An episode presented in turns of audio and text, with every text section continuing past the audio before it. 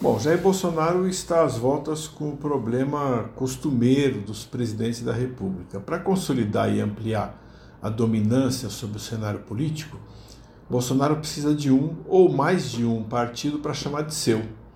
E precisa que este partido ou estes partidos lutem por capilaridade nos processos eleitorais.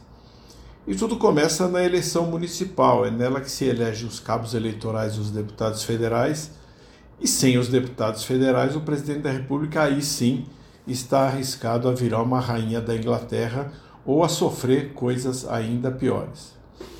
A política brasileira é peculiar. Aqui, o sujeito ele não chega ao poder por ter um partido forte, mas ele precisa usar o poder para construir um partido forte depois da eleição. Sem um partido forte ou mais de um partido forte, sem uma base, ele fica ainda mais sujeito a instabilidades, pois o sistema ele tem uma entropia crescente, ele se desorganiza cada vez mais. Nenhum presidente eleito desde a democratização contava com ou conseguiu eleger junto com ele uma legenda hegemônica. E todos usaram o poder da caneta depois da eleição para alavancar gente que lhes desse sustentação. Aliás, foi e é a fonte dos grandes escândalos nacionais, a chamada compra de votos pelo executivo no legislativo. Administrações partidárias, elas são complicadas sempre, ainda mais com a massa de recursos e de dinheiro proporcionada no Brasil pelo financiamento público. É muito poder. Todo mundo depende do proprietário ou dos proprietários de partido, já que sem dinheiro não se faz eleição. Esses proprietários, regra geral, eles são eternos, pois não existe na legislação nenhum mecanismo que obrigue os partidos a praticar democracia interna. Eis o motivo, talvez o principal, para tantos partidos. A única garantia de quem tem um projeto próprio é ser dono de uma legenda, de um partido. Assim é a vida de quem faz política no Brasil.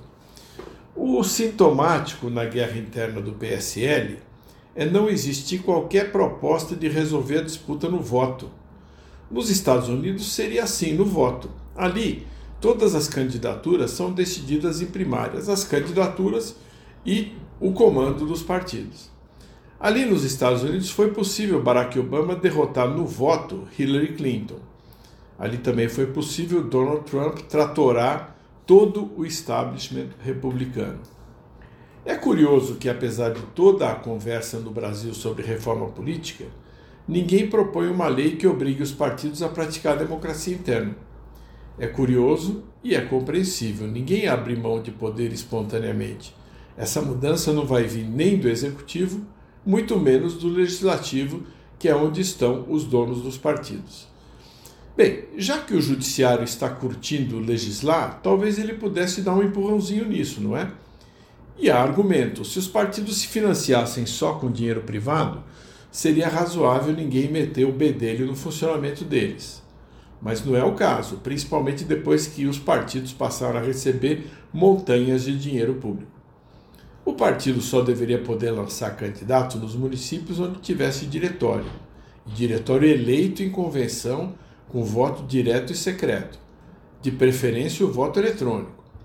Comissão provisória, aquela comissão que é formada onde o partido ainda não fez convenção, essa comissão provisória não deveria ser suficiente.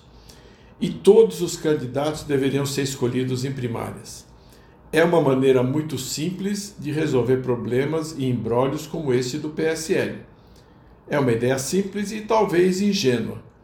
Mas analistas políticos como eu também deveriam ter o direito a, talvez, pelo menos, uma ingenuidade por ano.